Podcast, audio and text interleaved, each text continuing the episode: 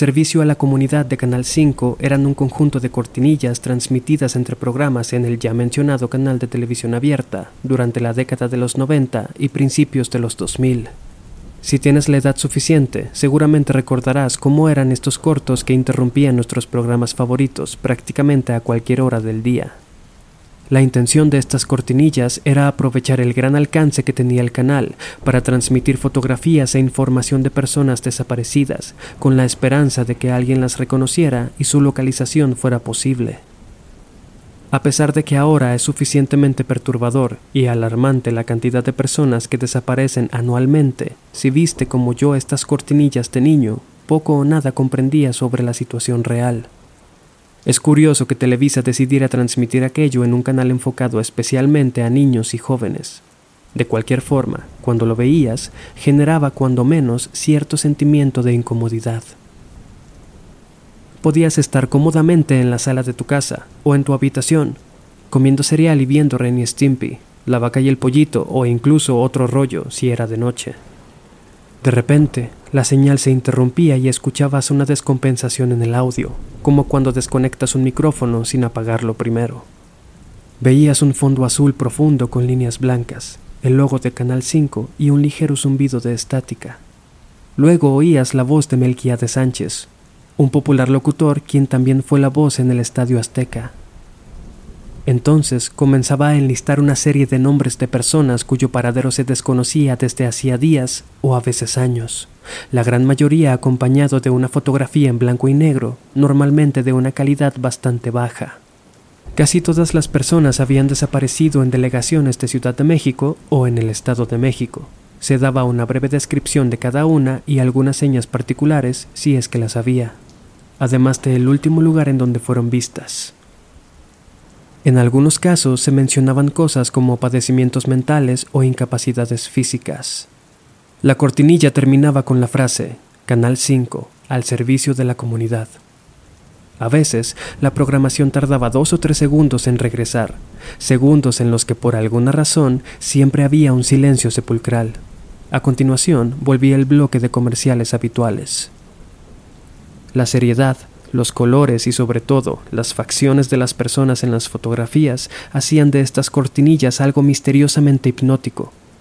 Uno puede levantarse al baño o por algo de beber cuando los comerciales interrumpen un programa, pero por alguna razón veíamos el servicio a la comunidad de una manera muy atenta cada que aparecía. Hombres, mujeres, niñas y niños de todas las edades fueron los lamentables estelares en este segmento, Recordar que en algunas fotos los más pequeños aparecían con una sonrisa inocente y que para cuando salían en televisión habían pasado hasta dos o tres años desde su desaparición, por lo que seguramente a esas alturas su apariencia ya debía ser muy distinta, es algo desolador. Pues bien, aquel segmento sería recordado por una o dos generaciones durante años como un aspecto turbio y extraño de sus infancias, y en tiempos recientes daría de qué hablar nuevamente. Por allá del 2016 y 2017, en sitios como Reddit y Twitter comenzó a hablarse de estas cortinillas, y entre las conversaciones de los usuarios surgiría un nombre en particular, Selene Delgado López. Muchos recordaban haber visto la fotografía de una mujer joven y que por alguna razón les resultaba más perturbadora que todas las demás, Encima, se decía que cuando aparecía su nombre e información, la imagen se distorsionaba de una manera escalofriante. La memoria puede jugarnos malas pasadas algunas veces y modificar recuerdos. Por otro lado, la mención de Selene Delgado en servicio a la comunidad de Canal 5 fue real y hay evidencia de ello. Lo que se sabe es que dicha joven desapareció en la década de los 90, a sus 18 años, en lo que entonces era la delegación Álvaro Obregón. Era una de las personas más mencionadas y aparecía varias veces junto a distintos grupos de personas. Un usuario de Twitter publicaría un hilo en el que teorizaba que la desaparición de Selene Delgado jamás ocurrió y que se trataba de un experimento de Televisa. Entre otras cosas, argumentaba que su constante aparición en las cortinillas era extraña, ya que duró ocho años siendo parte del servicio a la comunidad. La televisora ya no cuenta con el contacto de la familia que solicitaba su búsqueda, y la información recabada parecía estar relacionada con la desaparición de otra joven con el mismo nombre, pero en el año 2010. De acuerdo con el mismo hilo, el Registro Nacional de Datos de Personas Desaparecidas o Extraviadas no cuenta con información de dicha desaparición, y que Selene Delgado era una especie de Jane Doe en honor a las muertas de Juárez. Eventualmente, las cortinillas del servicio a la comunidad desaparecieron de forma gradual, hasta que fueron removidas por completo del aire. Selene Delgado es uno de los misterios más interesantes sobre la televisión mexicana. Su imagen se ha convertido en referencia de culto e incluso aparece en videojuegos como Gary's Moth. Posiblemente nunca sabremos qué fue lo que ocurrió realmente con ella.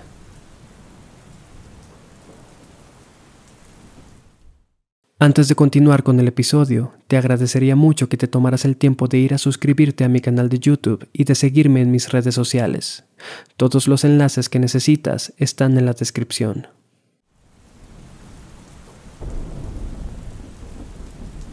En el año 2005, en Canal 5, se comenzaría a transmitir un programa de variedades que marcaría un antes y un después en la historia del canal, Incógnito.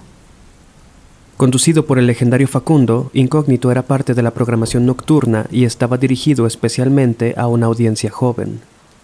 Su humor, sus bromas y sus segmentos hicieron que muchas personas arquearan las cejas desde los primeros episodios, convirtiéndolo en uno de los programas más polémicos en la historia de Televisa.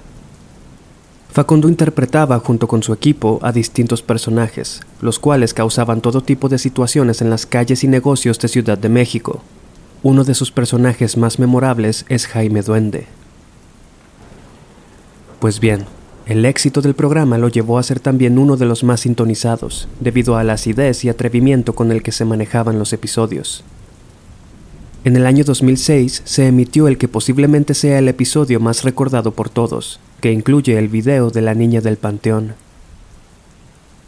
Aquel legendario clip mostraba a Facundo metiéndose en el Panteón Sanctorum de Ciudad de México, alrededor de la una y media de la mañana. Al considerarse a sí mismo un escéptico, el conductor decidió poner a prueba las creencias paranormales de las personas. Argumentaría después que esto no fue planeado, pero que aquel día de grabación estaba siendo muy poco productivo, así que optó por seguir su impulso. Se adentró completamente solo, caminando entre las tumbas, únicamente con una cámara en el modo nocturno activado, lo cual representaba su visión total, debido a que todo estaba demasiado oscuro. Facundo comenzó entonces a retar a los fantasmas y demonios, diciendo que si eran reales, que se le aparecieran. En cierto momento, un sonido llamó su atención. Dirigió entonces la cámara hacia donde parecía provenir. Considerando la época, debemos tener en cuenta que la calidad de imagen es bastante granulada, Aún así, podemos distinguir a la distancia la figura de una niña que parecía estar sentada sobre sus talones entre las tumbas. Estaba de perfil a la cámara. Al mismo tiempo y de manera distante se puede escuchar un escalofriante llanto. Facundo no se aterrorizó al instante, pero definitivamente podemos notar que su actitud cambia. Ya no se mostraba tan animado. Preguntándose a sí mismo qué podía ser aquello, comenzó a llamar a la niña, le preguntó su nombre y qué estaba haciendo ahí. No hubo respuesta, pero de repente aquella figura giró su cabeza hacia la cámara, mostrando un pálido rostro con ojos extremadamente brillantes. Aquello terminó asustando por completo a Facundo, quien alterado y maldiciendo salió a toda prisa del panteón.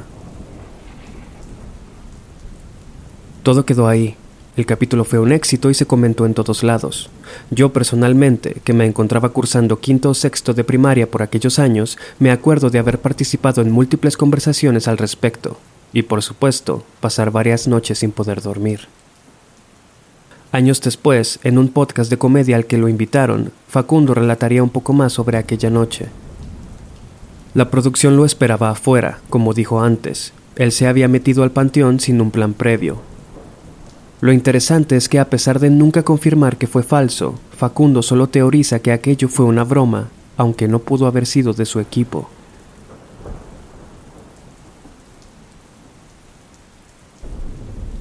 Incógnito tenía muchos segmentos interesantes. A Facundo poco parecía importarle la censura, y se sabe que su estilo de contenido no se ha vuelto a realizar en televisión.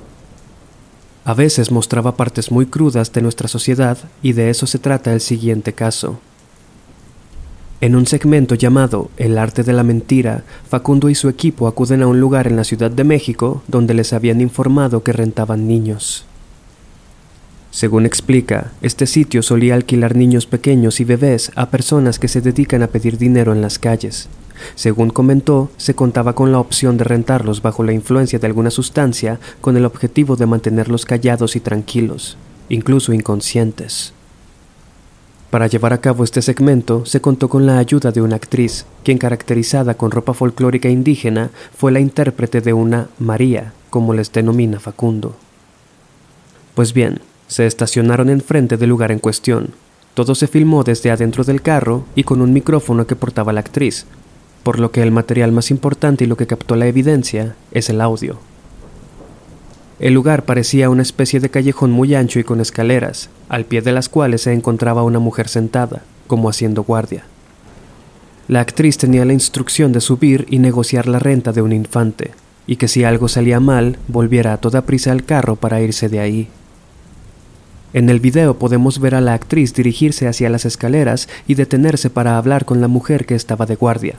Le preguntó si ahí podía rentar un chamaco, a lo que su interlocutora respondió con un seco, Allí arriba te atienden. Subió las escaleras, tocó la puerta y respondió una áspera voz masculina preguntándole qué quería. La actriz le dijo sus intenciones y el hombre, con un lenguaje muy violento, dudó de su procedencia. Después de insistir un poco, el sujeto accedió a hacer negocios y le preguntó, ¿cuál quieres? Recuerda que todo esto quedó solamente documentado en audio. La actriz eligió a una niña como de un año y el hombre le preguntó, ¿la quieres con pastilla? confirmando así el rumor de que si lo pides, te entregan a los niños sedados. Respondió que no, sin pastilla, luego de que el hombre le explicara que esto era para que no dieran problemas. Este sujeto, a quien no vemos en ningún momento, ya que la actriz permaneció fuera del lugar todo el tiempo, le entrega a la niña envuelta en una cobija por lo que parece ser una ventanilla. Parecía estar dormida de todas formas. Luego de eso se despide, no sin antes amenazar a la actriz con ir a buscarla si no volvía con la niña esa misma tarde. A todo esto, Facundo se mostraba impresionado e incrédulo ante aquella situación, él y su equipo estaban monitoreando la conversación todo el tiempo desde el carro. Con la niña en brazos y el carro en movimiento, la actriz contó que en el interior de aquel lugar tenían a por lo menos diez niños, todos con apariencia sucia y encerrados en lo que describió como corrales metálicos. En una toma muy rápida podemos ver que la niña que le entregaron contaba con varias ronchas en las piernas. Comentó la actriz además que a los niños los tenían en periódicos y había un olor muy fuerte a orina. Supuestamente, Facundo y su equipo acudieron con toda aquella evidencia a las autoridades, pero no se sabe mucho de qué pasó después. El precio por la renta de aquella niña fue de 200 pesos.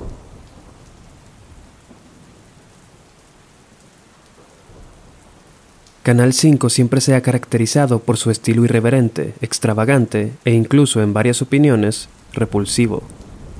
Personalmente recuerdo comerciales de segmentos como Cine Shock, que realmente podían erizarte la piel cuando eras niño. La época en la que Alejandro Iñárritu estuvo a cargo del departamento creativo de sus comerciales es considerada como la época con los comerciales más bizarros en la historia del canal. Sin embargo, en tiempos modernos, si no es que sobre todo, siguen ocurriendo cosas extrañas en la televisión. En el mes de abril del 2019, hace relativamente muy poco, Canal 5 transmitió por televisión y en su cuenta oficial de Twitter una serie de comerciales que perturbaron a muchas personas. Gracias a Internet tenemos total evidencia y documentación de este suceso. Ocurrió que desde el primero de abril, entre las 2 y 3 de la mañana, Canal 5 ponía videos de carácter perturbador, con screamers y sonidos muy extraños. Honestamente, hace varios años que no veo ni tengo televisión en casa. Aún así, la noticia llegó a mis oídos y quise saber de qué se trataba. Uno de estos videos se llama Lunchtime.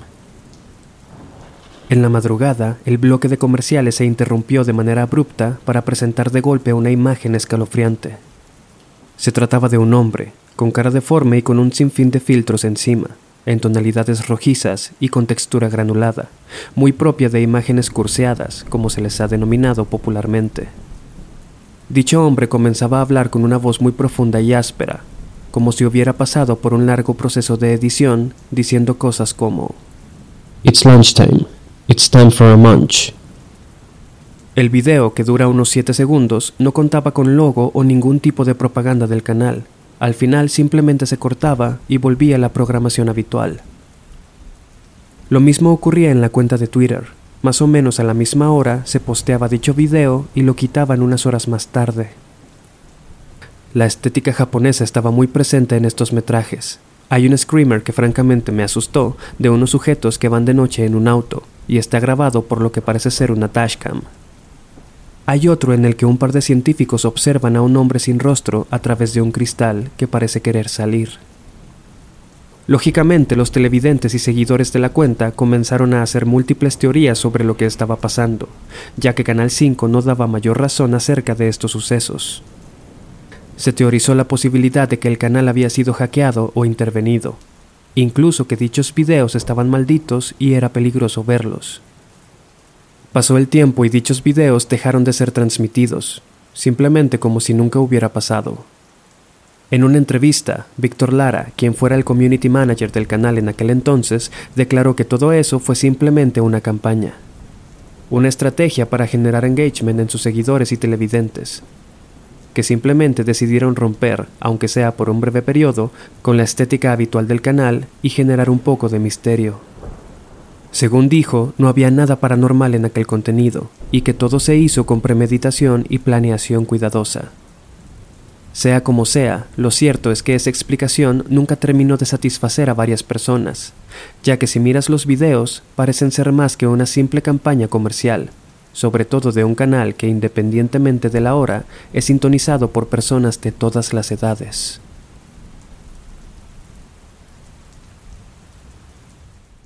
Qué bien que llegaste al final de este episodio. Espero que lo hayas disfrutado tanto como yo. Si deseas apoyarme, la mejor manera de hacerlo es suscribiéndote a mi canal de YouTube y activando las notificaciones.